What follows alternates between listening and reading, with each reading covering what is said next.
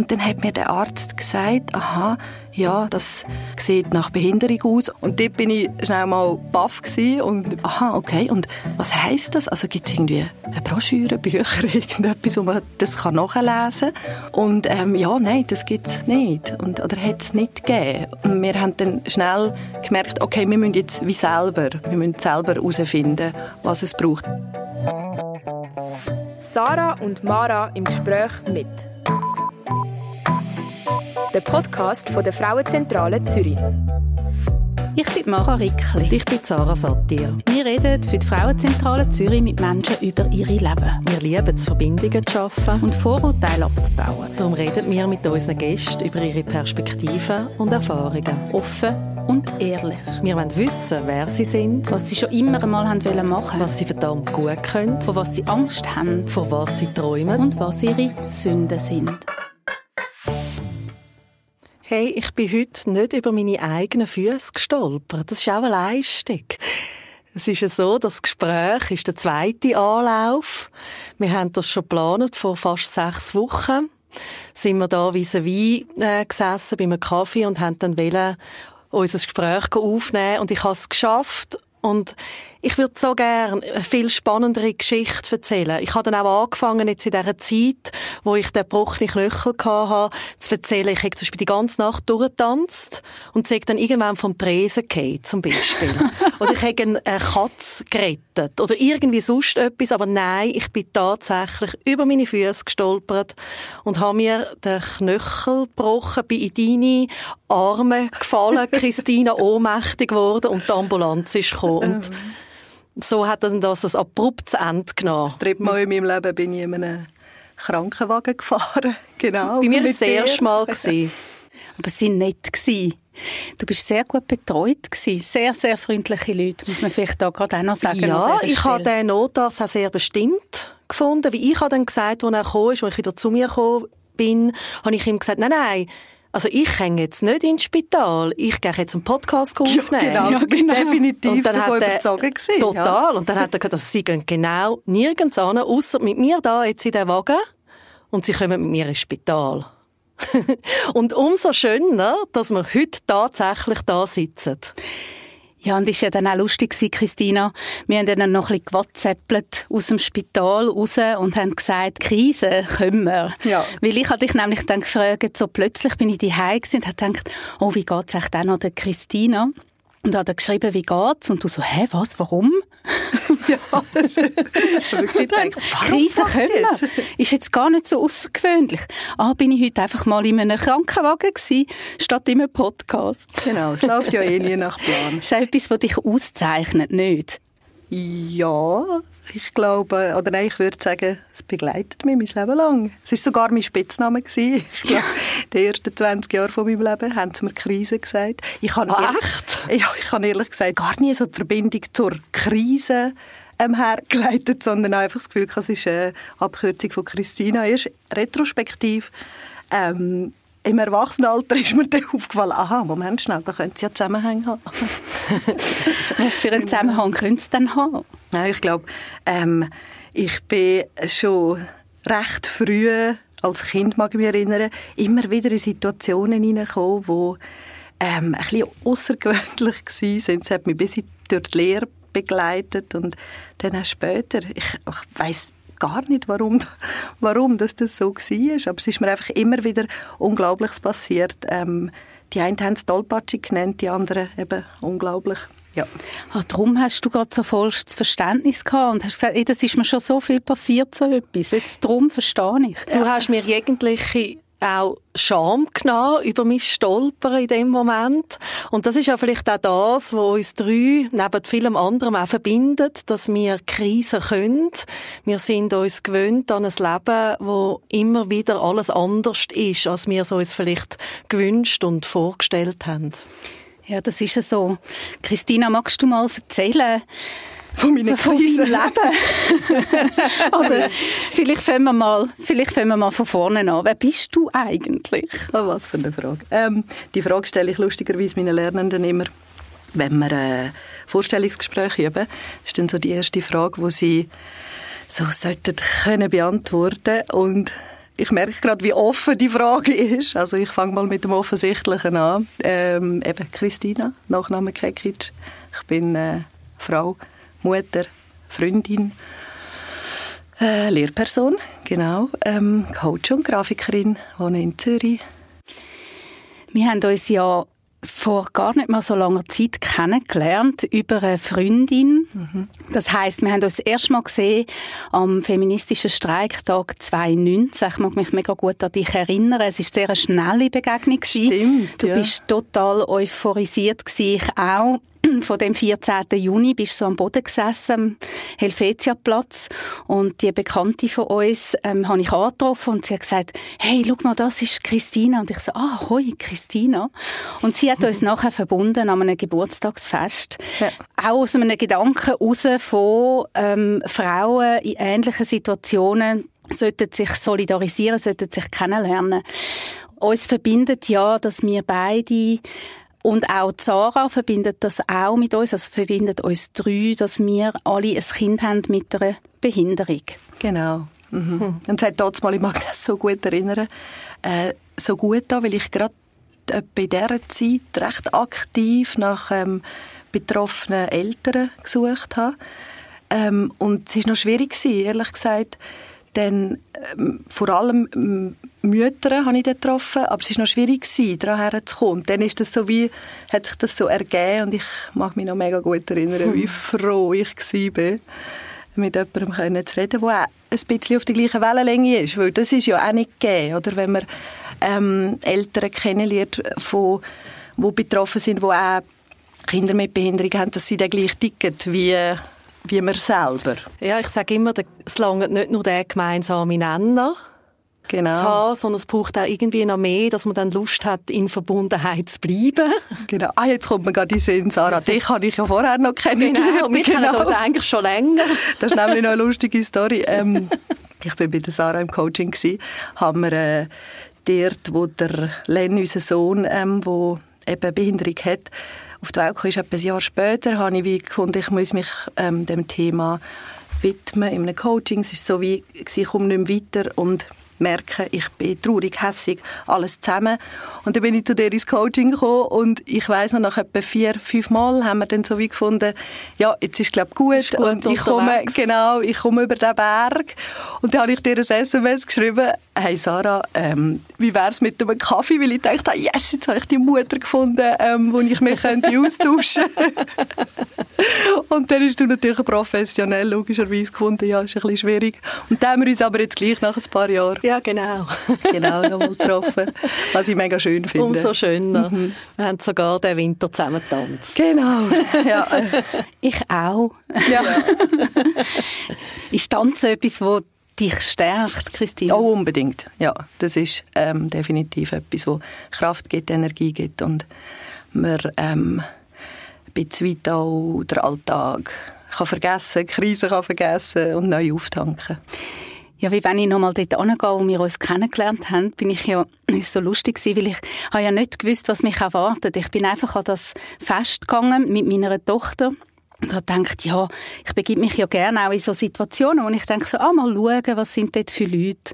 Und dann habe ich nicht so genau gewusst, passe ich da an oder nicht. Ich habe euch ja alle nicht kennt.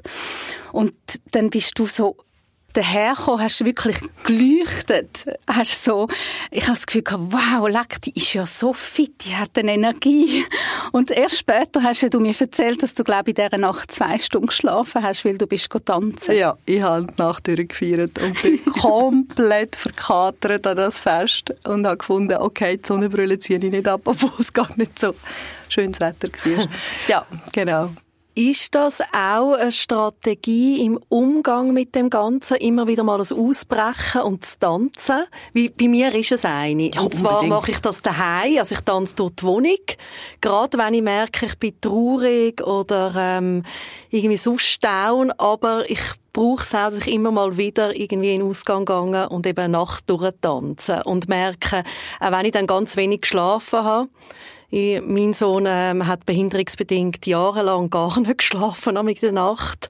Hat es mich gleich gestärkt? Ja, also unbedingt. Sicher ähm, die ersten zwei Jahre ist das nicht mehr nicht mehr so möglich gewesen, weil die Energie einfach schlichtweg gefehlt mhm. hat. Und ich glaube auch eben, ein bisschen Mühe hatte, so den Weg zu finden, wie gehe ich jetzt mit dem um und dann nach, unter anderem nach dem Coaching so wie gemerkt habe, dass Bewegung, eben Tanzen und rauskommen, weitergehen, dass das sicher gut tut. Und ich glaube, eben, Musik gehört dazu. Bei mir ist es auch so, bei mir hat es auch daheim dann wieder angefangen, äh, weil ich zu Abend einfach nicht mehr mögen. Und mit der Zeit ist das dann auch wieder gekommen, dass wir zu Abend wieder raus können. Wie ist das bei dir? Hast, also ich habe ja erst nach dies nah und glaube du Mara auch erfahren, dass wir mhm. Mütter sind von einem Kind mit einer Behinderung. Bei dir ist es ein bisschen anders gewesen. Magst du uns von dem erzählen, wie das war, wo er auf die Welt gekommen ist? Ja, das ist ähm, ziemlich, ziemlich dramatisch und tragisch abgelaufen. Ich bin äh, ins Spital wegen einer, einer Routineuntersuchung ähm, wir wollten einfach ablassen, ob alles gut ist. Und dann ist ziemlich schnell klar geworden, dass ich ähm, fetales Blut in mir inne habe. Was bedeutet das? Also ich bin mal im, in der äh, 32. Woche gewesen, von der Schwangerschaft. Und dann hat man im Triemli dann gesagt, okay, jetzt äh, muss ich eben mit dem Krankenwagen, das war das erste Mal, als ich im Krankenwagen gefahren bin, mhm ähm, sofort ins Unispital und sie müssen ähm, den Len rausnehmen.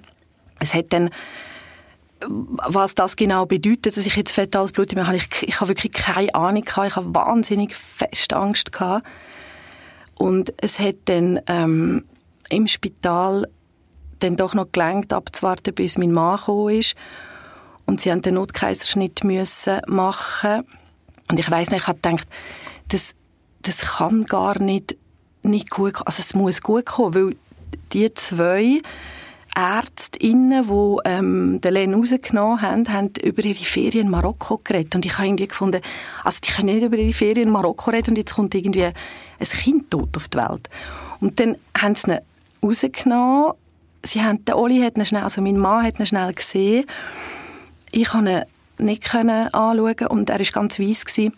Und dann ist relativ schnell klar gewesen, dass er wirklich sehr, also massiv blutarm ähm, auf die Welt gekommen ist. Und dann haben wir ziemlich lange gebangt, ob das noch gut kommt. Die ganze Abklärung hat stattgefunden. Er hat eine Bluttransfusion bekommen, hat ähm, die ganzen Organe, Funktionen haben müssen abgeklärt werden. Und wir hatten wirklich großes Glück gehabt. Sind eigentlich nach drei Wochen ähm, ist er auf der Neonatologie gewesen, sind wir dann mit einem mit einem gesunden Knaben nach Hause. Mhm. Und eine Woche später ist der ähm, routinemäßige äh, Ultraschall vom Hirn, wo sie dann so über die Fontanelle einen Ultraschall machen, gewesen. Und ich, ich weiß nicht, ich bin mit der Mara, mit unserer Tochter gegangen. Sie ist gerade in Kinski gekommen und hat verrissen die ganze Zeit das Kinski-Lied gesungen. So ein «Immer durch den Wind, immer durch den Wind, ich bin ein Kinski-Kind». Und sie hat das wie in der Endlosschlaufe gesungen und ich habe den Ultraschall beim Ultraschall zugeschaut und dann hat mir der Arzt gesagt, aha, ja, nein, das ist nicht gut. Und ich bin völlig aus allen Wochen gefallen und gefunden, also was heißt das? Und dann hat er gesagt, ja, ähm, periventrikuläre Leukomalazie, gerade irgendetwas und ja, das sieht nach Behinderung aus und ich bin komplett ähm, aus allen Wochen gefallen, ich bin wirklich fast zusammengekracht bis dann ähm, die MPA das gemerkt hat und mich gehabt hat und gefunden hat, ich soll jetzt einfach ruhig bleiben und das Kind sieht fantastisch aus, es bewegt sich und kommt alles gut. Das Kind braucht jetzt einfach Liebe und hat ähm, den Arzt so ein bisschen zusammengestaucht und gefunden, er müsse jetzt einfach sofort mhm. aufhören. Und ich bin dann die Mara immer noch auf dem Gang mit ihrem Lied und ich habe, dann, da, habe mich dann verabschiedet, völlig, ver, wirklich völlig verwirrt ähm, und bin dann mit beiden heimgefahren und habe keine Ahnung, was das jetzt bedeutet. Total Schock. Mhm. Völlig. Mhm. Völlig. Und das haben wir dann recht lang ähm, nicht gewusst, was jetzt das heisst. Ob er jetzt den kleinen Finger nicht bewegen kann oder ähm, ob er irgendwann mal im Rollstuhl wird sein. Und das ist so, mhm. Worst-Case-Szenario, glaube ich, von uns beiden ist, er ist mal im Rollstuhl. Hm. Genau. Das Lustige ist, er ist jetzt im Rollstuhl und es ist überhaupt nicht das Worst-Case-Szenario. Das ist wirklich noch, noch interessant. Das ist schon krass, wie sich das verschiebt, mhm. gell, mit ja. dem Worst-Case. Mhm. Wie lange ist das gegangen, bis du das gewusst hast? Also bei der IV ist es so, dass man ähm, die ersten zwei Jahre keine Diagnosen ist. Also die Ärzte machen das auch nicht. Sie stellen wie die ersten zwei Jahre keine Diagnosen stellen. Es ist dann ähm, durch das, dass wir schon nach sechs Monaten ähm, Früherzieher, also es gibt eine heilpädagogische Früherzieherin, wo man kann beiziehen kann, wenn man ein Kind mit Behinderung hat. Und das habe ich durch eine per Zufall eigentlich durch eine Freundin erfahren, die mir gesagt hat, das musst du unbedingt machen. Auch wenn ihr jetzt nicht wisst, was genau es ist. Das ist eine Person, die wahnsinnig wichtig geworden ist ähm, bei uns, auch in der Familie.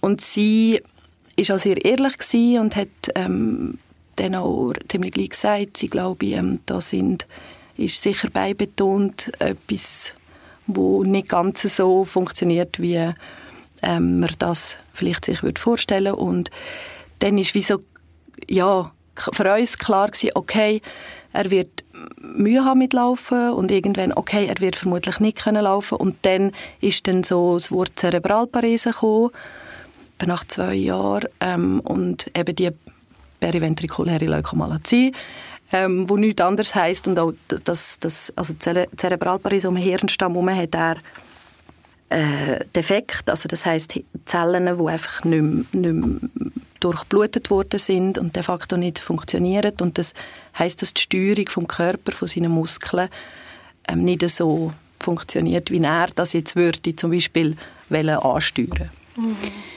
Als ihr nachher die Diagnose bekommen habt, sind ihr dort drin dann begleitet gewesen? Also was du ja jetzt schilderst, kommt mir sehr bekannt vor. auch so die Ungewissheit zuerst, dann die heilpädagogische Früherziehung, ja. ähm, jemand, der so ins Private reinkommt. Jetzt hast du ja geschildert, du hast es durch eine Freundin erfahren. Wir haben damals Glück gehabt, durch unseren Kinderarzt von dem zu erfahren. Nachher haben wir aber auch die Erfahrung gemacht, die Informationen sind nicht so zu uns gekommen. Ähm, allerdings hat ja meine Tochter keine wirkliche Diagnose. Ist das, wie ist das bei dir oder bei euch gewesen, wo dann die Diagnose gekommen ist? Ist dann auch Hilfe gekommen? Also, jein. Ähm, ich glaube, was, was ich, ich weiss noch, dort mal bin ich dann zu der Früherzieherin und habe gefunden, okay, wo ist denn das Case Management? Wo kann ich mich melden, ähm, dass jetzt jemand würde einfach so den Überblick behalten über Therapien, über was macht man, wie geht man um, was ist die Handhabung, wenn man ein Kind mit Behinderung hat, welche Rechte hat man, wo einfach so jemand, der das übernimmt und sie hat, ich mag mich mega gut erinnern, sie hat dann so ein bisschen lachen und gesagt, ja, das sind ihr. Und dort bin ich schnell mal ähm, baff und mein Mann hat dann gefunden, ja, aha, okay, und was heißt das? Also gibt es irgendwie eine Broschüre, Bücher, irgendetwas, wo man das nachlesen kann? Und ähm, ja, nein, das gibt es nicht. Und, oder hat es nicht gegeben. Ähm, wir haben dann schnell gemerkt, okay, wir müssen jetzt wie selber, wir müssen selber herausfinden, was es braucht bei der IV, was es braucht ähm, eben an Therapien. Äh, wir haben einen wahnsinnig guten Neurolog. Wir haben ja herausgefunden, wir haben gleich. gleich genau. ähm, Richtet ja durch Kind manchmal auch noch gegenseitig Grüße aus. Richtig. Und er hat dann schon finde ich, äh, viele Fragen können beantworten, ähm, was Therapien anbelangt, was Hilfsmittel anbelangt. Immer dem im Prozess entsprechend. Also er hat uns auch nie gesagt, okay, jetzt müsst ihr dann schon mal überlegen, wieder in zwei Jahren einen Rollstuhl besorgen, sondern es ist immer so von, von ähm, Verlaufskontrolle zu Verlaufskontrolle gewesen. Und das habe ich, das ich unterstützend gefunden. Und wie gesagt, unsere Früherzieherin, sie hat, äh, finde ich, großartige Arbeit geleistet und hat uns immer wieder auch können Infos geben oder hat sie sich besorgt, wenn ich dann wirklich Sachen nicht herausgefunden habe oder mein Mann, wenn wir irgendwie völlig am Schwimmen waren, ist sie dann da gewesen. Auch wo es um einen Kita-Eintritt gegangen ist, ist sie federführend gewesen, weil wir, ähm, bei uns ist wie klar gewesen, wir wollen eine integrierte Kita geben und dann hat sie da geholfen, eine Kita zu finden. Mhm. Genau. Ich finde es noch verrückt, dass du von Anfang an das Case Management einforderst, weil das ja etwas ist, wo es wird alles alles so erleichtern. Es ist eigentlich das, also ich glaube, der zentrale Wunsch oder auch die zentrale Forderung von allen Eltern, die ein Kind haben mit einer Behinderung. Wo ist die Stelle, wo die Fäden zusammenlaufen? Und es beeindruckt mich jetzt gerade sehr, dass du das wie gerade von Anfang an erkannt hast, dass es das braucht. Wie ich mag mich erinnern, ich bin einfach am Stürcheln und völlig überfordert. Und ähm, ja, ja, ich habe einfach wie Gefühl... spannend, oder? Dass du das gerade so, ja, wo ist es? Ja, man hat ja wie, wie im Leben eben Krise. Ähm, mein Motto, man, hat dann, man kommt in eine Krise und es gibt Hilfestellungen und man holt sich Hilfe und man weiß, welchen Weg dass man geht. Sei es jetzt äh, irgendwie, wenn es ums Migrationsamt geht, jetzt auf meine Familie bezogen, haben wir da als Kind schon gewusst, okay, da gibt es Stellen, da muss man sich melden. Aber in dem Fall hat es einfach nichts gegeben. Und das, ich hatte das wie, äh, also ehrlich gesagt erwartet, dass es das gibt.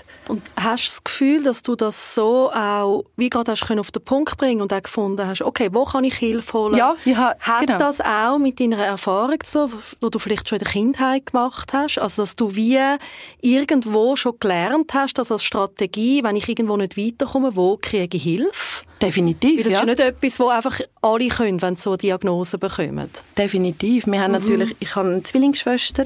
Wir sind in einem ähm, Haushalt groß geworden, wo unsere Eltern, also wir sind eigentlich Kind von Migranten, Eltern. Wir sind in der, also meine Schwester und ich sind in der Schweiz äh, geboren, sind dann aber wieder zurück ins damalige Jugoslawien, haben dort die Vorschule gemacht, sind dann nach eineinhalb, zwei Jahre wieder zurückgekommen in die Schweiz und sind in Grosskinsky, haben kein Deutsch können. Unsere Eltern haben nicht wirklich gut Deutsch geredet, das macht mich dann immer besser. Aber wir haben eigentlich dann ziemlich früh auch als Kinder schon Probleme gelöst. Also wir ja, haben herausgefunden... Das ist etwas, was du kennst. Ja, ja, ja, mhm. definitiv. Also wir haben viele Sachen dann auch selbstständig herausgefunden ähm, mm. oder haben dann geholfen. Und natürlich auch durch unsere Eltern, die uns das vorgelebt haben. Okay, aha, jetzt haben wir da ein Krankenkassenproblem, wir holen mal jemanden, der erklärt uns das und wir haben dann übersetzt oder wir haben irgendein äh, Schulübertrittsgespräch, wo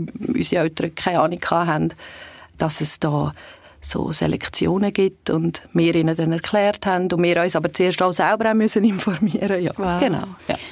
Hast du das Gefühl, das hat dich sonst auch in der Bewältigung von deiner Situation jetzt als Mutter oder als Elternteil prägt?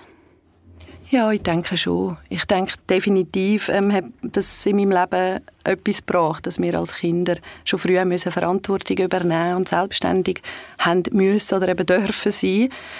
Ähm, wir haben sehr früh sind wir sogenannte Schlüsselkinder gewesen. Also uns ist ein Schlüssel um den Hals gehängt worden, was irgendwie früher Bin ich auch als schlimm angeschaut wurde. Das war so ein Stigma, gewesen, ein Schlüsselkind. Und heutzutage gell? haben doch alle Kinder einen Schlüssel von daheim, ja, wenn sie aber das ist eine Bezeichnung ja. für ein Kind, mhm. wo irgendwie die Eltern beide mhm. berufstätig sind. Oder bei mir war es meine alleinerziehende Mutter. Gewesen. Du bist ein Schlüsselkind. Ja, total, ja, spannend. Meine Mutter hat zum Beispiel gesagt, wir dürfen den Schlüssel nicht um den Hals anlegen.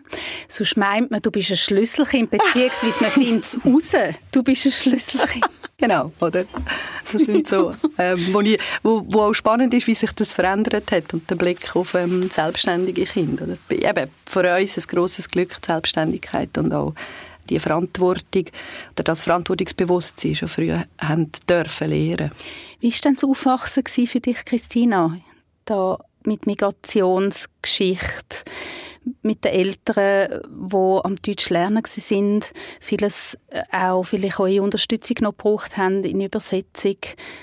Es ist sehr lustig, ehrlich gesagt, weil unser Vater, also Integration ist bei uns in der Familie ein grosses Thema gewesen. und unser ähm, Vater, aber auch Mami haben wieso gefunden, okay, das ist das große Ziel, Integration, mehr, wir werden Schweizer innen und ähm, das bedeutet Folgendes. Und dann hat mein Vater gesagt, okay, der müssen in die Skischule. er hat... Oh, wow. Ja, ähm, er hat dann... Ach, drum. Ja. Du bist nämlich sehr eine gute Skifahrerin. Absolut. er hat dann irgendwann, ich glaube, wir sind 80 oder 9, ist er heim und hat gesagt, so, jetzt, wir haben, ähm, ich habe ein Ferienhäuschen gekauft und wir sind aus allen Wochen gegangen und gefunden, was, was? Ja, er hat ein Ferienhäuschen gekauft im Sörenberg und ähm, wir gehen jetzt jedes Wochenende dorthin, alle Skiferien und wir lernen Skifahren. Und wir sind dann ja, wir sind dann das erste Mal dorthin gefahren und es war einfach ein Wohnwagen mit einem Vorbau auf einem Campingplatz im Sörenberg. Und das ist so, das ist so eine Aktion von meinem Vater gewesen, es viele gegeben hat, wo er wie so gefunden hat, okay, das, ähm, das ist jetzt etwas, wo, wo man muss durchziehen muss. Er ist mit uns auch in die Skischule. Wow. Ja, also er, er hat selber gelernt Ja, er hat selber gelernt cool. Skifahren, ja, bis er dann mit der Skilehrerin davon flirten haben, wir, haben wir gefunden, so bitte, bitte Gruppe wechseln. Ähm, und es ist wirklich etwas, etwas gewesen, wo, ja, wo, wo uns prägt hat und durch durch die, ich glaube, auch lustvolle Art von meinem Vater das, äh, und auch von Mami das zu machen, hat, hat es durchaus auch immer wieder so lustige Situationen gegeben, wo wir wie gefunden haben, aha, okay, das äh, Schulreise, dann stehen wir da mit dem Mikrosack und irgendwie schauen wir uns an. Ich, ich muss natürlich von wirklich grosses Glück, ich habe eine Zwillingsschwester, wie ich gesagt habe, die immer an meiner Seite war. Ich kann nie ein Zeug selber durchstehen. Ähm, und dann stehen wir dort mit dem Mikrosack, weil irgendwie niemand erklärt hat, was eine Schulreise ist. Und die Mami hat Essen gemacht, irgendwie für die ganze Klasse. es ist so, so ein, auch eine lustige Situation gewesen. Darum kenne ich, glaube das Gefühl von Scham nicht. Weil ich in so vielen Situationen war, wo einfach zu lustig oder zu, zu awkward irgendwie ganz schräg sind. Und haben dann deine Eltern können über sich selber in so einem Moment lachen, dass es dir überhaupt möglich war, auch die Komik drin zu erkennen? Oder hast du das einfach selber wie erkannt? Ja, das, das ist jetzt noch lustig. Ich glaube, meine Schwester würde da eine andere Antwort geben. Ich finde ja. Ähm, und äh, es ist aber auch viel gestritten worden. Es ist viel, bei uns daheim ist viel gestritten worden, es ist geliebt worden, es ist gelacht worden, es sind Emotionen einfach, Emotionen immer hoch. Also, egal ähm, in welcher Situation. Mein Empfinden ist schon, es ist durchaus lustig gewesen.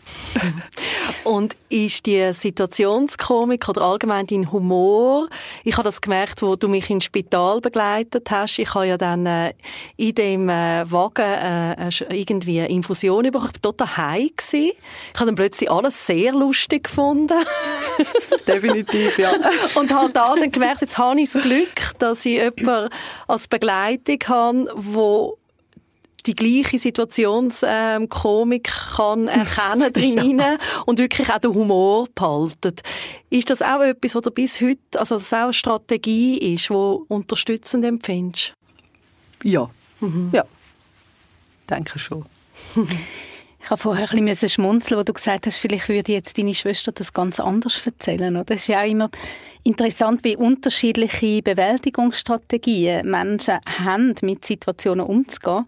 Weil, also ich habe ja auch ganz viele Geschwister, und wir würden wahrscheinlich alle ganz andere Geschichten erzählen, mhm. wie wir unsere Kindheit erlebt haben. Mich dunkt, du bist einfach sehr ein resilienter Mensch, oder? Also eine große Widerstandskraft irgendwie in dir inne. Eben der Humor vielleicht, der dich dort drin nährt. Liege ich da liege ich da falsch? Ist das einfach eine Fassade, wo du, wo du da zeigst? Oder bist, bist du wirklich so eine starke Frau, wie man so sagt? Und ich habe dann auch immer ein bisschen kritisiert, wenn man das so sagt. Oder? Ja, Alice gerade sagen, oh Gott, das Wort Resilienz, ja. Ähm, schwierig. Ähm, drum, so um deine Frage zu beantworten.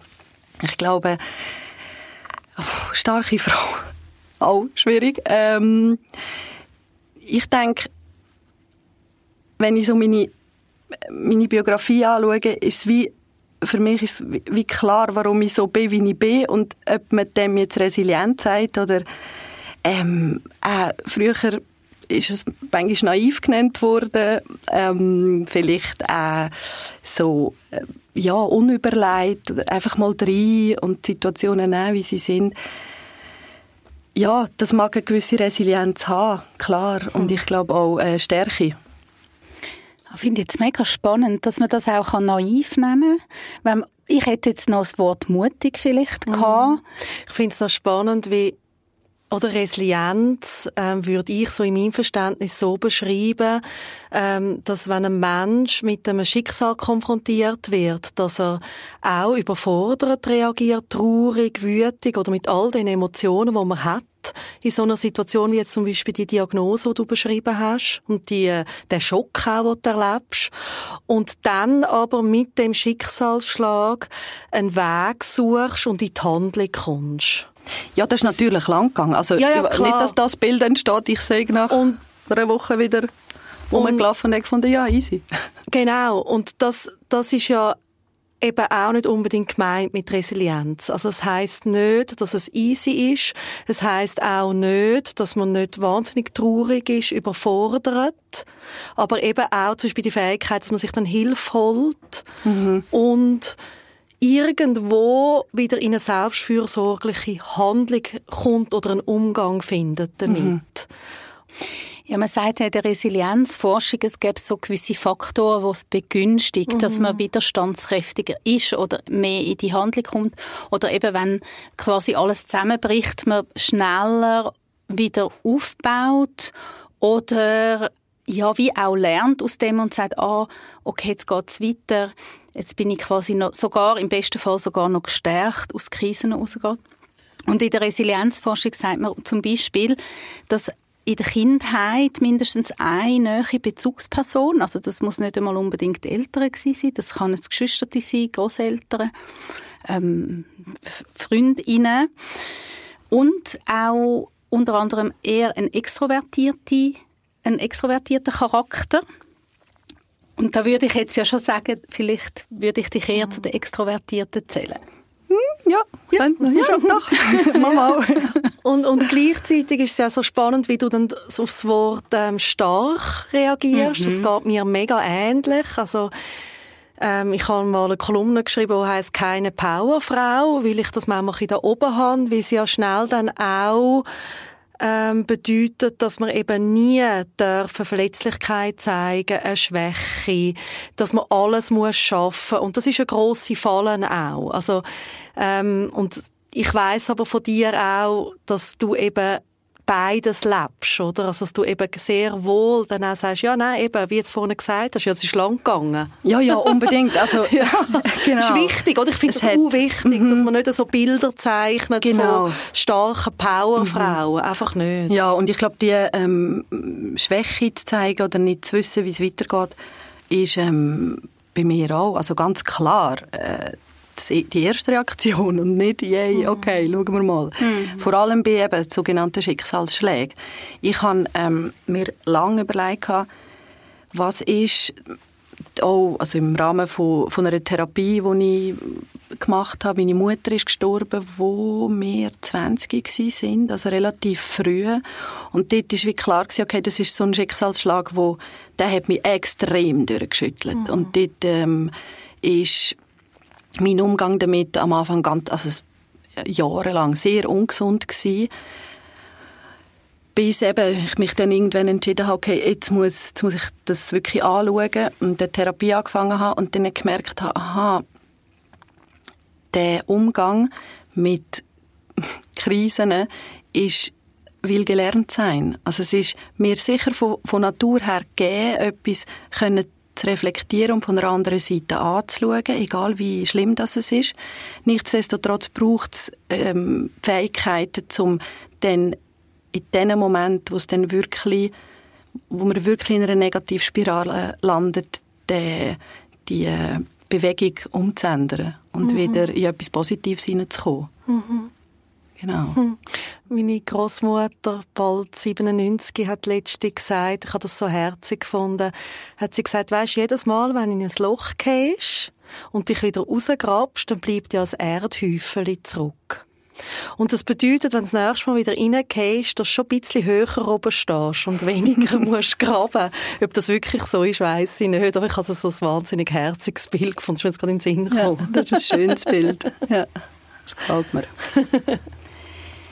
Ich bin immer noch ein bisschen am Studieren an dem Wort stark. Mhm. Oder weil ich habe ja vorher auch gesagt, dass ich das einerseits ja auch oft kritisiere und andererseits habe ich mir auch überlegt, dass es auch so, es gibt ja auch so ein bisschen den Trend von der Rückeroberung von gewissen Begriffen oder Wörtern. Hm. Und wo ich manchmal denke, wenn man nachher immer ein Wort dann wie so ablehnt, also eben so, wenn ich denke, nennt mich einfach nicht eine starke Frau. Ich kann es total nachvollziehen und würde das im ersten Reflex auch sagen, aber ich frage mich auch, ob eben also die Ehrlichkeit jetzt auch da, wie Christina zeigt oder auch eben so das zu eine Schwäche können äh, zeigen oder einmal sagen, mir geht's wirklich nicht gut oder ich habe jetzt da drin keine gesunde Bewältigungsstrategie. Dass das ja auch zum Wort stark, stark ist, ja. Mhm. So. Ich finde das mega schön, was du sagst, Mara dass man das Wort zurückerobert. Wie stark, das ist eine Kraft drin. Eigentlich, oder? Eine wahnsinnige ja. Kraft. Da ist auch für mich, wenn ich es jetzt würde beschreiben, was heisst denn das, ist Mut zur Verletzlichkeit drin. Mhm äh, Mut eben gerade auch als Mutter von einem Kind mit einer Behinderung darüber zu reden, wo sind wir verletzlich, was ähm, geht uns näher, eben wo kommen, du hast vorhin gesagt, wenn so die Spiralen anfangen zu drehen, oder, wo kommen wir ins Zeug auch und ich finde das schön. Lass uns das machen. Ja, ich, und, genau. Und ich, ich frage mich dort drin auch, also ich komme zum Beispiel auch so Zuschriften über wo, also, wo ich mega schätze und mich auch sehr berühren. Und oft kommt dort drin, ich bewundere deine Stärke. Mhm, das höre ich auch ganz Gell? oft, ja. Oder ähm, wie schaffst du das denn alles? Und, ja, oder kannst du mir einen Rat geben? Mir ist jetzt, mir geht's gerade so und so. Mhm. Und ganz, ganz oft muss ich dort auch wie sagen, hey, ich bin voll selber, ich, also ich bin auch überfordert. Mhm. Ich, kann nächtelang nicht schlafen aus Sorgen. Mhm. Ähm, und ich weiß es auch nicht, wie man es macht. Mhm. So. Ja, das ist einer von meinen wichtigsten so Sätze, Gedanken bei allem, was ich mache, dass ich es nicht weiß.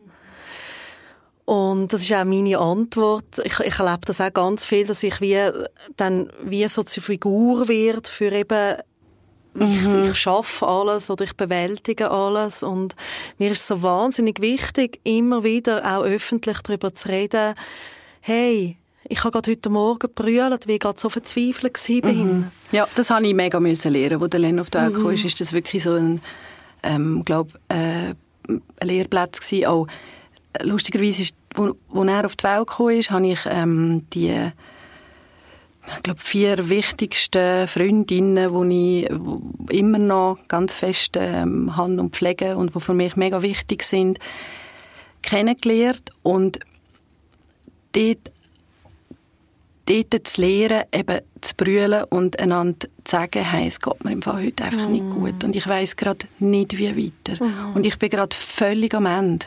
Mm. Und das finde ich mega schwierig, oder es ist für mich auch schwierig gewesen, weil in dem Moment, wo es mir eigentlich schlecht gegangen ist, habe ich mich zurückgezogen. -hmm. Habe ich nicht mit Leuten geredet. Ich bin ähm, heim unter der Decke, habe brüllt und erst wo es mir dann wieder gut gegangen ist, habe ich über die Zeit geredet, wo es mir dann dort mal nicht gut gegangen ist das in dem Moment, das Telefon in die Hand zu nehmen oder schnell überzulaufen, ähm, zu äh, einem lieben Mensch, wo man zulässt, das habe ich extrem müssen lernen. Mhm. Und dann auch so befreiend, wenn man es dann kann. Wahnsinnig. Das ist auch, ich, ich habe das auch, das ist etwas vom herausforderndsten mhm. für mich zum Lernen, mhm. auch Hilfe annehmen. Mhm. mhm. Ich habe es jetzt auch noch mal gelernt mit dem äh, Knöchelbruch, was ich gar ja, nicht mehr können machen. Das ist mir so auf den Wecker. Ja.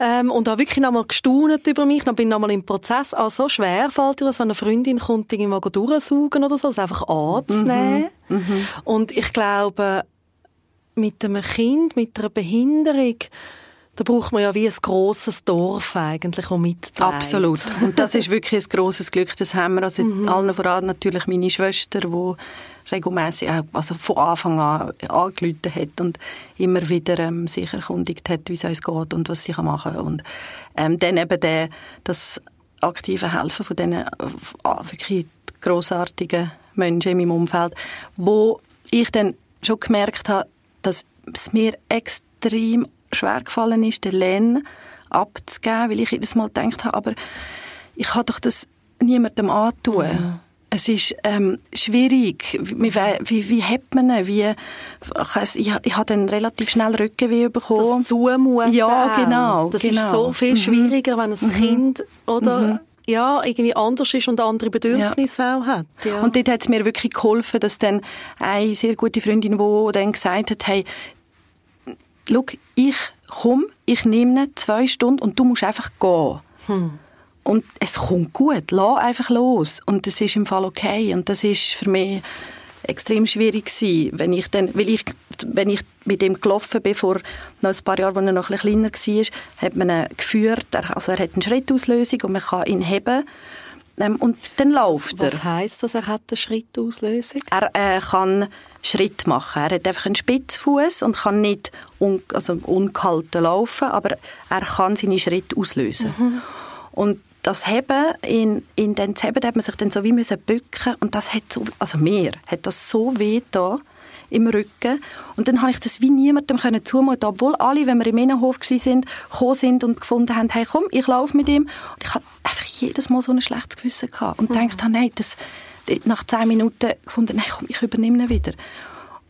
Und geholfen hat dann, dass das Umfeld gefunden, ey, wir sind nicht die mit dem schwachen Rücken. Ist im Fall okay, wir halten das aus.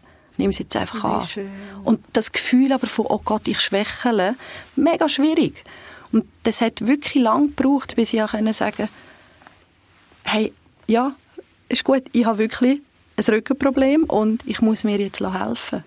Ich finde das mega spannend, was du erzählst, weil ich, ich habe das nie gehabt. Ich habe nie gehabt, dass ich das Gefühl habe, ich belaste also ich will es jemandem nicht zumuten, weil ich bin einfach zum Teil so ähm, in der Erschöpfung war, dass ich nur noch froh war, wenn überhaupt jemand gekommen ist. Was ich aber lange erlebt habe, ist, dass ich einfach niemanden gefunden habe.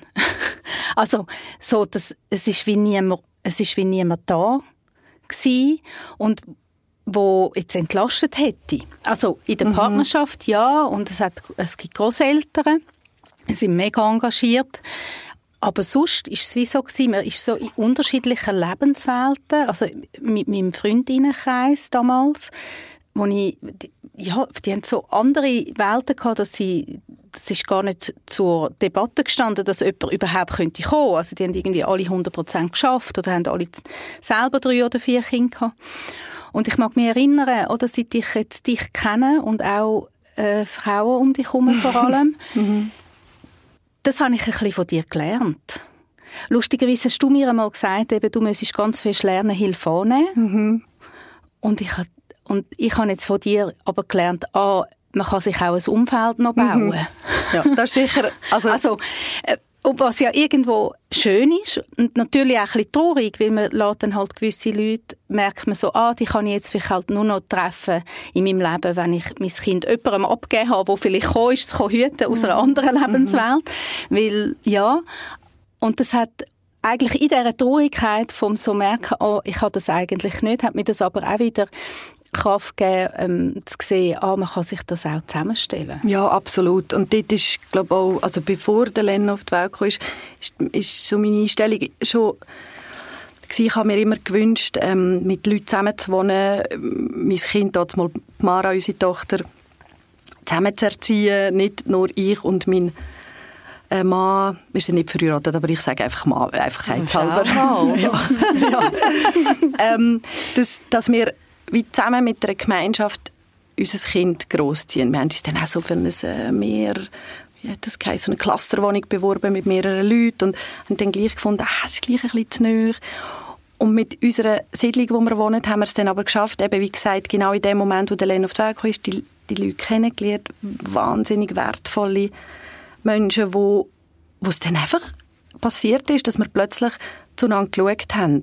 Und wie du sagst, sie wären dumm gewesen. Das Problem bin dann schlussendlich schon ich gewesen, wo mhm. ich abgeben konnte und mit einem schlechten Gewissen gefunden habe, nein, das geht doch nicht. Ja. Ist es etwas, was dich vor, also schon vor dem Kind beschäftigt hat, so das gemeinschaftliche Wohnen, ja. Gemeinschaften in dem Sinn? Ja, das ähm, ist seit, glaube meiner ersten WG, dann haben früher hat meine damalige beste Freundin ein Kind bekommen und sie ist komplett überfordert gewesen. sie ist damals in England gewesen, ist dann in die Schweiz zurückgekommen und sie haben dann bei uns gelebt und mein damaliger Partner hat es auch schwierig gefunden. Ich habe gefunden, genau so stelle ich mir das vor. Und ähm, habe schnell gemerkt, wenn, vor allem wenn Kinder im Spiel sind, ist das eine wahnsinnige Verantwortung. Und wenn wir unser, unser Zusammenleben oder das, die Kernfamilie so abfeiern und nur zusammenbleiben, dann bleiben da alle Probleme immer hinter dieser geschlossenen mhm. Tür und wir tun sie dann wie probieren, allein zu lösen. Und das funktioniert nicht. Es ist, es ist viel zu also man kann das schon machen. Ich habe ich hab einfach das Gefühl, mir, tut sich, mir steht sich selber dann so wie im Weg und der eigenen Entwicklung gegenüber. Ja. Sarah, wir haben auch schon über das geredet, gell? Mhm. So, dass die Sehnsucht nach den Gemeinschaften. Mhm. Ja, ich äh, bin ein äh, WG-Kind, sogenanntes. Von, ähm, ist damals sogar im Magazin ein Artikel über die Wohngemeinschaft, eine feministische Wohngemeinschaft. Ah, interessant. Ja, im Zürich-Seefeld. Und ähm, habe wie auch das Glück gehabt, in einer Gemeinschaft gross werden und ich glaube, ich habe Ihnen gerade letzte jemandem gesagt, es ist eigentlich mein Lebensglück, die Gemeinschaft zu haben, auch dadurch, dass ich eine grosse Patchwork-Familie habe. Ähm, ich habe auch früher meinen Vater verloren und dann gibt es aber noch einen Bonusvater. Stimmt, oder, ja, das hast du mir im Spital dazu mal Genau, ja. also das heisst, mhm. oder eben irgendwie Bonusmütter und, und ähm, ganz viele verschiedene andere Menschen, wo ich auch merke, gerade jetzt auch mit der Geschichte, mit dem Cem und der Behinderung eben sehr wichtig sind, auch das auf mehrere Schultern können mhm. verteilen. Und gleich mir ist es sehr schwer gefallen, wie dir auch. Und es ist auch etwas, wo ich immer wieder, wenn ich mit ähm, Eltern arbeite in der Praxis, wo ich dann oft auch mal sage, hey, wo könnt ihr euch entlasten? Oder wenn sie ein Kind haben mit einer Behinderung, ja, nein, wir wollen es nicht zumuten. Es mhm. ist streng. Also das ist etwas, was das Thema ist. Mhm. Mhm. Ja, und ich glaube schon, wir sind schon sehr stark auch so prägt. Ich finde es sehr spannend. Also auch ich bin ja ein Wegekind, mhm. oder? Also ich bin ja in einer grossen Patchwork-Familie aufgewachsen und wir haben immer mal wieder in Weges gewohnt oder selber Weges gegründet, also meine Eltern. Und trotzdem, oder, bin ich sehr, also habe ich eigentlich dann auch viel später erst gemerkt, bin ich total stark prägt. Man muss seine Probleme selber mhm. lösen. Mhm. Beziehungsweise vor allem Kind haben, selber lösen. Und dann ja dort auch jetzt viel jetzt in feministischen äh, Diskussionen ja aufkommt, so, ah, okay, das hat ja auch einen, einen Grund, weil in der Schweiz haltet mir das Thema Familien und Kind ja auch sehr privat. Privat, Total. ja. Genau. Und gerade bei ähm, beim Thema Behinderung wird es nochmal eins privater. Ja, genau. Und das ist äh, also letztendlich auch ein Politikum, oder? Mhm. Dass auch immer noch von gewissen Parteien ja so argumentiert wird, Kind haben ist Privatsache. Und das bedeutet, wenn dann ein Kind ähm, ja, mehr braucht als vielleicht ein anderes Kind, mehr Betreuung, intensiver ist, ja, dann musst du halt schauen, wo du bleibst. Ja, bis mhm. hinzu ja dann auch, wenn, wenn dann also wenn ich jetzt in der Öffentlichkeit benenne, dass, dass ich es nicht gesund finde, dass ich zuständig sollte sein für meine Tochter, bis sie, sagen wir, 50 ist, mhm. als jetzt ihre Mutter und sie soll pflegen und quasi mit ihr vielleicht im Zweier- oder höchstens Dreier-Haushalt leben, zusammen mit ihrem Vater, ähm, dass es dann heißt ja, aber also hast du denn das Kind gar nicht wählen? Ja, oder liebst du es dann mhm. gar nicht? Mhm. Und das erzeugt einen riesen Druck, alles allein zu schaffen. Mhm. Also ich mhm. weiss auch noch, ich habe auch so Gedanken gehabt, ja gut, ich habe mir Kind gewünscht und andere haben irgendwie fünf Kinder, also wirst du das jetzt irgendwie anbringen? Mit dem Kind mit der Behinderung. Mhm. Also, äh, reiss dich zusammen. Mhm. Ich mag mich noch mega gut erinnern, als erste Mal, wo ähm, eine Freundin gesagt hat, hey, darf weil ihr Sohn und der Len sind ähm, sehr gute Freunde und sie hat dann gefragt, darf der Len bei uns schlafen? Und ich bin so im ersten Moment völlig baff und habe gefunden, ah, also, ah, okay, die Möglichkeit gibt es auch. Aha, das, also du wirst es wählen, also du wirst es nicht nur wählen, sondern du wirst es sogar begrüßen und dann hat es wieder so einen Perspektivenwechsel gegeben und ich habe das sehr, ähm, sehr ja, schon fast heilend gefunden, zu merken, ah, Moment schnell, mein Kind ist nicht nur eine Belastung, sondern es gibt Menschen, die können mit dem absolut umgehen und das hat seitdem machen wir das eigentlich regelmäßig im Freundeskreis und seit da hat es wie auch ein wie, ist wie das Mindset von mir und meinem Mann ein bisschen anders geworden. Es hat eine gewisse Schwere verloren. Wir sind so in eine kleine Normalität hineingekommen, neben allem, wo nach wie vor ähm, sicher nicht so abläuft wie bei, ähm, sage jetzt mal, der Mehrheit äh, daheim mit Kindern. Aber eben, das hat mir so gut da. Mein Kind ist auch eine Bereicherung. Genau, mhm. das ist so schön, zu merken, mhm. aha, okay, es ist nicht nur eine Belastung. Mhm. Und ähm, bei ihm, also das ist jetzt wie, wenn ich das jetzt erzähle, denke ich, oh, er ist jetzt fünf und er, also, er ist definitiv eine krasse Bereicherung. ja, aber vor vor vielleicht zwei Jahren ist das da, da bin ich noch weit weg von dem Gefühl. Mhm wo ich, hätte ich nicht gedacht, dass mein Umfeld jemals auch so wird denken. Hm. Und das ist auch schön. Es zeigt ja auch, es braucht wie alle. Eben, da sind wir wieder bei dem, oder? Es braucht ein grosses Dorf oder ein ganzes Dorf. Aber in dem Sinn, dass es so wertvoll ist, wenn ja auch Leute, die sich ja, wo ich auch manchmal merke, vielleicht trauen sie sich dann manchmal gar nicht, das zu sagen. Hey, ähm, ich bin im Fall da, oder sie wollen sich vielleicht auch nicht aufdrängen, aber eigentlich ist man total dankbar, oder? Total. Mhm. Mhm. Ja, und ich glaube, das hat auch jetzt gerade ähm, auf die Schule oder auf die Einschulung bezogen vom Len. Ich weiß nicht, wie es bei euch war. Ähm, deine Tochter ist ja in einer ähm, heilpädagogischen ja, Schule. Genau. Der Len ist integriert ähm, im Kindergarten gekommen, letztes Jahr. Und die Schule äh, äh, finde ich, macht einen großartigen Job. Die Integration funktioniert äh, man kann wirklich sagen, einwandfrei sie, ähm, er ist nicht der erste Bub in diesem Schulhaus, der im Rollstuhl ist. Sie haben äh, Erfahrung, einen, grossen, finde ich, Erfahrungswert und machen wirklich einen, einen, einen, super Job. Und das hat schon auch dazu beigeführt, oder dazu ähm, geführt, dass ich, oder dass wir in so eine eben Normalisierung hineingekommen sind. Die Inklusion, wo wir im Umfeld leben und die Integration, wo wir im Schul, wo im Schulhaus gelebt wird, führt dazu, dass wir, wenn sich eben die Umgebung auch anfängt anpassen, führt dazu, dass man wirklich ganz, ganz fest tiefes Gefühl hat, ah, ist alles normal. Hm. Wow, ist das schön. Mega. Mega. Und was, wie schön wäre es, wenn es in jedem Fall so wäre, oder? Dann hätte man wirklich Inklusion. Und für das braucht es aber wirklich auch eine Gesellschaft und nicht einfach Eltern, die zutrauen mhm. oder zumuten, sondern es braucht wirklich auch von jedem Einzelnen eben Bereitschaft, mitzutragen. Und zwar als ganzes Land, oder in dem Sinn, oder als ganze Welt. Ja, und für das braucht es eine gewisse Sichtbarkeit vom ja, Thema. Und genau. ich glaube, das ist so wie momentan merke ich das Wichtigste, wo viel passiert. Ich mhm. habe das Gefühl, es mhm. passiert gerade recht viel und ähm, vielleicht geht es mir auch so, weil ich eine betroffene Mutter bin. Ich hoffe es nicht, dass das Thema Behinderung sichtbarer wird und auch muss unbedingt viel, viel sichtbarer Also ich beobachte dass ich bin jetzt seit äh, 19 Jahren mhm. äh, Mutter von einem Kind mit einer Behinderung oder von einem erwachsenen Mann mit einer Behinderung. Ähm, und ich sehe, natürlich hätte ich sie schneller, die Entwicklung, aber ich sehe sehr wohl, dass mehr Sichtbarkeit stattfindet. Ich weiß noch, wo ich die Diagnose bekommen hat es fast nichts gegeben, um irgendwie darüber zu lesen oder irgendwie eben ein Podcast, wo darüber geredet worden ist oder sonst irgendwas, sondern man hat sich noch mehr allein gefühlt, glaube ich, als heute. Ja, da passiert Kann ich mir etwas. Vorstellen. Es darf noch mehr passieren. Mhm.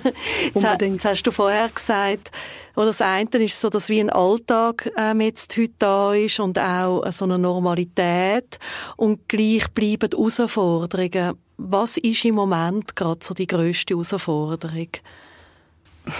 Die, ähm, die Hilfsmittel. Der Len hat äh, einen rechten Schub, was seine Größe anbelangt, mhm. gemacht und das bedeutet, das kann man sich, das kann man sich gar nicht vorstellen. Ähm, das bedeutet, dass, dass die Orthesen müssen angepasst werden, die Schuhe müssen angepasst werden. ähm, die Stretchlis, also die Quengelarthese müssen angepasst werden, das Stehgerät muss angepasst werden, der WC-Sitz muss angepasst werden, der, der Tommy Walker muss angepasst werden. Es, sind, es ist ein Rattenschwanz von Hilfsmitteln, die müssen angepasst werden, wo immer Leute zu uns heim kommen, die anpassen oder wir dann je nachdem jemand her müssen.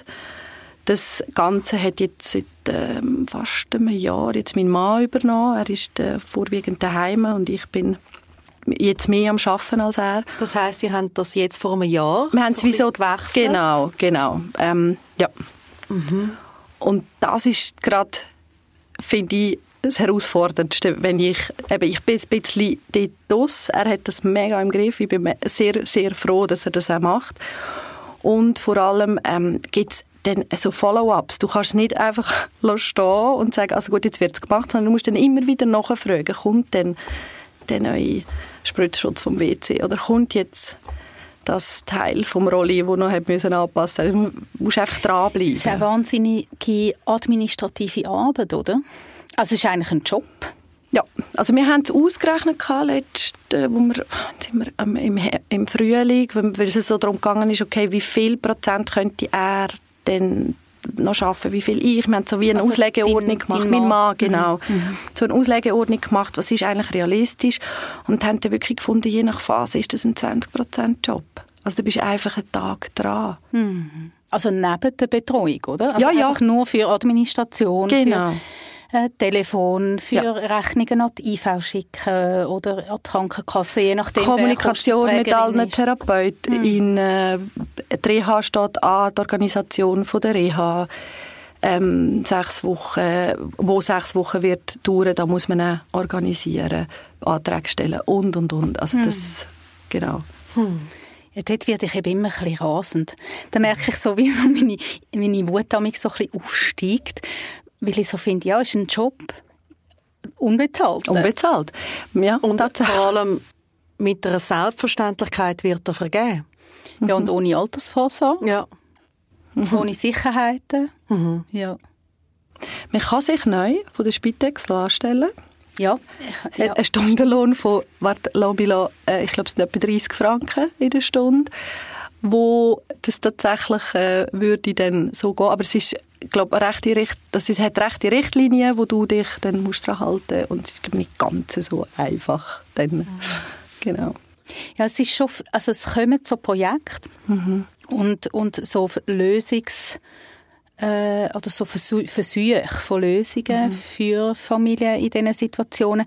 Aber das, was du vorher auch gesagt hast, so, es geht halt einfach, oder man wünschte sich, es würde noch schneller gehen. Ja. Es geht etwas. Es geht etwas. Ähm, aber man wünschte sich, es würde schneller gehen ja. oder es würde einfach weniger kompliziert gehen. Ja, mhm. unbürokratischer. Mhm. Mhm. Ja. Also das ist auch einer wirklich von meinen grössten Wünschen in, in Bezug auf mein Kind mit einer Behinderung, mhm bitte weniger Bürokratie, mhm.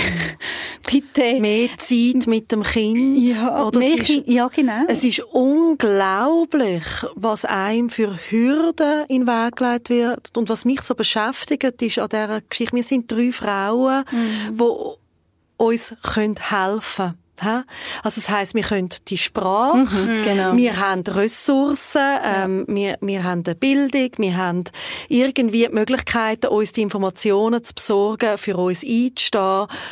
Ja, hey, und ich habe schon gekämpft und ich kämpfe immer wieder. Ich habe jetzt gerade vor einem Jahr erlebt, was es heißt, wenn ein Mensch mit einer Behinderung erwachsen wird. Mhm. Ich habe gedacht, ich hören, sehen nicht richtig, was da nochmal für Hürden auf einem zukommen an Bürokratie.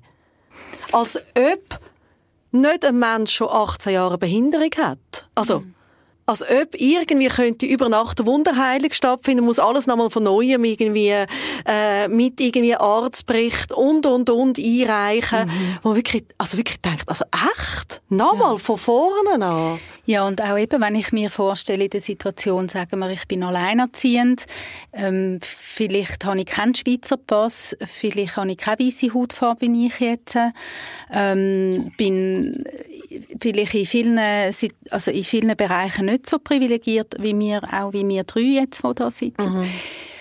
Danke, muss vielleicht 100 Prozent. Ja, ja, also, und ich finde ja immer, ich finde immer schwierig, ähm, so Privilegien immer wieder so, also ich finde es wie wichtig, die Privilegien immer wieder zu benennen. Andererseits finde ich es auch immer schwierig, weil wie will sie jetzt so genau abmessen, oder? Wer mhm. ist jetzt wie privilegiert und wie nicht? Aber gleich, ich kenne das Gefühl, Sarah, oder? Mhm. Wo man dann denkt, ja, okay, wenn es jetzt mir schon so schwer fällt, wie wäre jetzt das, wenn ich noch muss jeden Satz da übersetzen lasse? Mhm. Oder wenn ich auch wie noch andere Diskriminierung würde erfahren, mhm. wenn ich jetzt nicht nur würde indirekt betroffen sein von Behindertenfeindlichkeit oder, von, oder jetzt von Sexismus, sondern dann auch noch würde Rassismus erfahren oder jetzt eben, wenn ich jetzt ähm, 100% müsste arbeiten, um ähm, meinen Lebensunterhalt verdienen und keinen Partner oder Partnerin mhm. hätte, ja, was wäre dann? Wenn, mhm. Wo nehme ich dann die Zeit? Ja, genau, absolut. Ja. Und, und das führt äh, zu ganz vielen Erschöpfungszuständen, gerade mhm. bei den Müttern, wie sie einfach immer noch in der Mehrheit die unbezahlte Care-Arbeit leisten und das ist so verrückt. Oder? Ich denke immer wieder, du hast irgendwie von dem Case-Management ganz mhm. am Anfang geredet. Jetzt stellt euch mal vor, mit den Diagnosen, oder zum Beispiel im Spital, ich bin damals im Kinderspital gewesen, oder für all die Abklärungen, käme die oder ein Stellenspiel, ein Team. genau, so habe ich mir da Genau, würde wirklich einem all die Informationen geben, würde irgendwie ähm, einem unterstützen und dann würde sich die IV an einem wenden und sagen, grüezi, wir sind die Stelle, wo, da kommen Sie Leistungen über, schauen Sie, das steht Ihnen zu. Sie dürfen da und da die Formular ähm, unterschreiben und nachher kommen sie die Unterstützung, sie kommen die Hilfsmittel zahlt über, sie kommen irgendwie ähm, Kostengutsprachen über für Therapien, für das sind wir da. Und die Wahrheit ist einfach, dass das Gegenteil der Fall ist. Man bleibt Bittstellerin mhm. fürs Kind das Leben lang. Und man muss eigentlich immer ähm, beweisen, dass man nicht irgendwie äh, betrügt. Mhm. ja, dass man nicht irgendeine Leistung bezieht, die einem nicht zusteht. Und das ist nochmal ein Fakt, neben der grossen Admi Arbeit, wo das bedeutet, wo eben auch extrem viel Energie mhm. kostet. Dass man nämlich immer ein bisschen so ein Gefühl hat, ich beziehe jetzt da etwas, wo mir eigentlich vielleicht nicht ganz zusteht. Ja, und auch so der Dankbarkeitsgedanke. Ich weiß nicht, Christina, hast du das Erlebst du das? Bist doch mal dankbar. Hey, Kennst also du das oder weniger? Auf die IV bezogen, ehrlich gesagt nicht, weil bei uns winkt es einfach alles durch. Mhm. Und zwar sehr unkompliziert. Ich denke, das hat ähm, sicher damit zu, dass der Len ein, für die, auf die IV bezogen eine einfache Diagnose hat mhm. und gleichzeitig ähm, mehr eben pff, genau wissen, wie man gewisse Sachen müssen benennen im Gegensatz zu vermutlich ganz vielen, die eben zum Beispiel die Sprache nicht können. Wir äh, wissen schon fängst, wie man Sachen eben schreibt oder sollte mhm. schreiben. Auf, auf die IV bezogen mm, eben eher weniger. Ich habe auf, auf so Arbeitgeberseite ähm, habe ich es schon erlebt, jetzt, dass eine gewisse, jetzt nicht bei meinem aktuellen Job, aber ich habe es schon, schon erlebt, dass ich so immer in, das, in die Bittstellung reingekommen bin und jetzt müsste ich noch, jetzt äh, bräuchte es da noch einen Tag frei oder das, ähm, Termine vom Unispital beim Neurolog, die bekommt man halt einfach, die tut, die tut man nicht setzen in der Augenklinik. Whatever. Reha, oder? Also, Reha, die, mhm. dort ähm, muss ich sagen, dort habe ich ein grosses Glück an der Fachschule, wo ich arbeite gibt es äh, Härtefallklauseln, wo ich kann beantragen kann, dass ich zusätzlich kann bezahlt ähm, frei nehmen mhm. Und das ist letztes Mal bewilligt worden und wird, ähm, hoffe ich, das jetzt nächstes Jahr, wenn wir wieder in die Reha gehen, auch bewilligt. Wie das ist jetzt zum Beispiel etwas, was für mich eher noch, also meine Tochter hat ja eine Entwicklungsstörung, wir haben keine IV-Ziffer, mhm. wir haben dort die Kämpfe, also wir bekommen mhm. eigentlich gar nichts eine hilflose genau, ja. Entschädigung, mhm. aber die steht halt in keinem Verhältnis zu dem, was wir eigentlich brauchen. Mhm. Aber wo ich erfahren habe, was es heißt, wo ihr auch noch macht an Reha und was das für eure Familie heißt, da habe ich schon noch mal gemerkt, okay, wow, das sind dann auch noch mal andere Herausforderungen. Magst du vielleicht noch ganz schnell erzählen, wie das ist, wenn dein Sohn in die Reha geht? Ja, das hat, äh, ich glaube, wenn man unsere Familie, beziehungsweise der Len, Mara, mein Mann, würde fragen, ähm, würden alle sagen, eben im Vorfeld, wahnsinnig krasse Organisation. Die Reha-Zeit selber hat etwas sehr Schönes gehabt. Es, wir haben es uns aufgeteilt. Ähm, es ist immer, jemand hat Mara betreut, jemand den Len in der Reha. Wir sind dann zum Teil täglich hin und her gefahren. Die Reha ist in Affoltern am Albis. Wir wohnen in der Stadt Zürich. Das ist nicht so der weite Weg. Man muss aber dort schlafen, versicherungstechnisch. Also, und ich glaube sechs Wochen, gell? Genau, sechs mhm. Wochen. Und dann hat er dort ähm, ein, wie einen Stundenplan. Man muss sich das ein bisschen vorstellen wie in einer Schule, wo dann Physio, Ergo, Robotik, Schwimmen, Schule, also Kindergarten, dann jeden Tag ein gewisses Setting da ist, wo er die Therapie alleine macht. Also man hat dann auch mal ein halbes Stündchen, wo man einen Kaffee trinken kann oder sich austauschen mit anderen Eltern. Man ist dort in einer wahnsinnigen Bubble. Es funktioniert alles. Alles ist rollstuhlgängig. Es hat einen Rollstuhlschaukel. Es ist sehr ein schönes Setting, finde ich.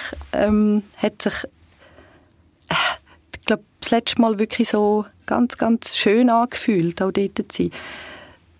Für Len auch. Er geht auch gerne. Er freut sich jetzt auch wieder aufs mhm. nächste Mal. Für Tamara hat es auch einen sehr schönen Anteil gehabt, weil wir dann jeweils einzeln für sie Zeit hatten. Also sie mhm. hat im Bett schlafen, wir haben oben alle zusammen gelesen vor dem Einschlafen, was so zum Teil dann einem Alltag nicht möglich ist. Und wie gesagt, das Organisieren vorher, das ist so, boah, okay, wir hocken wir mal her und organisieren, wer, wenn, ich, all die Organisationslücken. So, so, wow, okay, wenn ich mir jetzt vorstelle, ich weiß nicht, wie ich das könnte machen. Eben unser Umfeld, also ganz ja. klar, ähm, Großmutter ist ein Tag gekommen, Freundinnen haben übernommen und zwar eben mit holen, wenn es nur um zwei Stunden gegangen ist, okay, kann dem Para dort sein und dann holen wir sie. Also mhm. so, das hat äh, ist dann, ja, das zu organisieren, ist eine grosse Arbeit gewesen. Und währenddessen hat es dann einfach funktioniert. Aber ihr seid auch ein gutes Team, oder, du und dein Mann? Ja. Ja, wir sind sehr ein gutes Team. Es klingt recht so. ja. ja. Wo wir beim Thema Dankbarkeit sind. Bist dankbar? Nein, dankbar. Was, vielleicht mehr, was mich mehr bewundert ist, ist ähm, und wir sind auch schon so ein bisschen am Schluss, gell? Mhm. Ja, also jetzt haben wir ja auch ganz viel, wir haben ja ganz viel von den Kindern geredet und von den Herausforderungen und so, ja, aber als Paar jetzt, oder als Team, wie, wie, wie findet ihr Zeit? Also wie stärken ihr eure Beziehung? Wir haben ähm, sicher regelmäßig Zeit, da unsere Kinder einmal im Monat, so alle fünf, sechs Wochen bei den Großeltern sind und dort eine Nacht übernachten dort haben wir so sicher unsere 24 Stunden, mhm. wo wir ähm, geniessen. Und dann eben, wie gesagt, so, was wir jetzt neu seit vielleicht einem, eineinhalb Jahren äh, machen, ist das Kind dann auch eben ab und zu zu Freunden gehen schlafen, dass wir Zeit haben. Zusätzlich haben wir ähm, Praktikantinnen jedes Jahr, die zwei Wochen im Herbst zu uns kommen also jeweils eine, wo dann bei uns wohnt. Das haben wir jetzt schon zweimal gemacht. Das sind ähm, Pflegefachfrauen, die die Ausbildung machen an der höheren Fachschule. Und bis jetzt sind das echt zwei junge, grossartige Frauen gewesen, die wir dann wie gerade so reingenommen haben in die Familie und die kommen jetzt auch regelmässig zu einem ähm, Tarif jeweils eine Nacht oder zwei Nächte hüten Das funktioniert auch grossartig, weil sich durch Kinder in, der, in diesen zwei Wochen sehr, also fest, ähm, nicht nur daran gewöhnen, sondern sie schliessen sie absolut ins Herz. Von dem her haben wir jetzt wirklich ein grosses Glück, dass die Zeit zusammen an diesen jeweiligen Wochenenden wirklich, die können wir uns nehmen und die funktioniert. Im Alltag finde ich es ein bisschen schwieriger. Es gibt Wochen, wo wir uns einfach abklatschen uns kaum sehen, kaum ein Wort zusammenreden und dann merken wir auch, es gibt Ballungen, es gibt Themen, die schon lange hätten angesprochen werden und einfach nicht, ähm, nicht Platz haben. Und dann gibt es Streit oder Diskussionen und dann hat man wieder ein Wochenende, wo man kann streiten und diskutieren. Krisen, und die genau. können gut. Krisen können gut, genau, genau. wenn, wenn du jetzt gerade so einen Wunsch frei hättest und jetzt zwar nicht so einen globalen, sondern einfach für dich oder für deine Familie, was wäre es gerade jetzt, wenn du so da sitzt? zwei Wochen Fuerteventura im Herbst. Wir sind im Frühling und es ist so schön. Es hat uns so gut da. Wow. Gerne auch wieder mit der gleichen Familie, wo wir waren. Ja. Was Sarah? wünschst du dir, Mara, jetzt gerade? Hey, ich, ich würde mir, glaube ich, jetzt gerade, im Moment gerade, oder in der Phase, wo ich gerade bin, eine Woche für mich allein wünschen. Mhm. Ich wäre so, ja, Fuerteventura würde ich auch nehmen. ja, Zeit zum Durchschnaufen. Mhm. Keine Mails, niemand, der sagt Mami, niemand, der sagt, könntest mhm. noch, kein IV, kein Schreibauftrag, obwohl, mega schön, aber mhm. einfach mal ein bisschen allein durchschnaufen. Wow, ich kann. Und du, Sarah? das große Glück, dass der Wunsch, und ich merke gerade, wie ich so Resonanz habe, wenn ich das mm. höre, ähm, tatsächlich für mich in Erfüllung geht. Ich habe das erste Mal nach 19 Jahren zwei Wochen kinderfrei am Stück. Oh wow. Also wenn alles klappt, so Nach ich es mir wünschen. Jahren. Oh, wow. Und sonst Krisen ja. können wir, oder? wenn es anders kommt. Ja. ja gut, dort wärst du flexibel und so, ah okay. Aber nein, also wir glauben daran, oder? Ja, total. Zwei Wochen nach 19 Jahren. Ich wünsche mir wahnsinnig, dass das klappt. Ui, krass. Mhm. Ja, das wünsche ich mir für dich auch ganz fest. wenn es geklappt hat, keine Krise gekommen ist, mhm stoßen wir an, ist gut. Unbedingt, definitiv. Und tanzen wir. Oh, ja. Ich habe auch das grosse Glück, dass ich in zwei Wochen, nein, in zehn Tagen darf ich auch allein, wow. also mit zwei Freundinnen, zehn Tage, neun Tage. Aufdanken, ja, aufdanken. Genau. Hey Christina, so schön, dass wir haben dürfen mit dir das Gespräch führen. Danke vielmals. Ich möchte mich auch bedanken. Ich habe es so schön gefunden. Ich habe zwischen ihnen mehrmals Hirnhaut gehabt. Ich habe das Gefühl, ich habe auch noch mal mega viel von dir gelernt.